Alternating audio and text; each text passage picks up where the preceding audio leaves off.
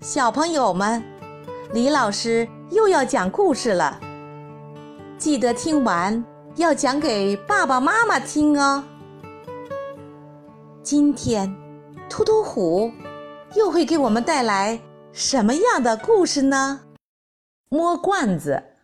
夏天，一个晴朗的日子，突突虎去市场买东西。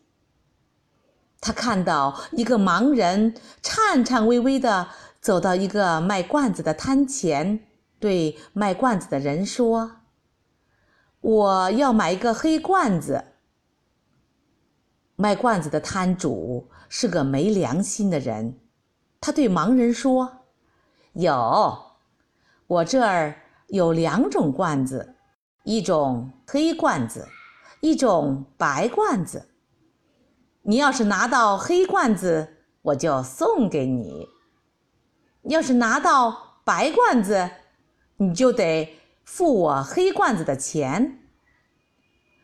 秃秃虎觉得这明显是欺负盲人，正准备帮助这位盲人，只见那位盲人用手一摸，就挑出了黑罐子。这下那位摊主。就得把那只黑罐子送给他了。突突虎觉得很奇怪，为什么盲人看不见就能挑出黑色的罐子呢？聪明的小朋友们，你们知道吗？小朋友，开始开动你的脑筋吧！你可以把你想到的答案写在评论区里。当听完这段音乐后，李老师将公布答案。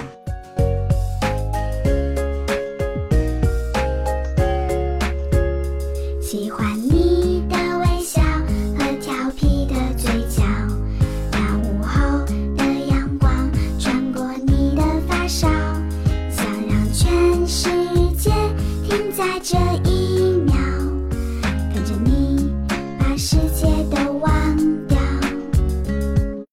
李老师来解答：黑比白更加吸热。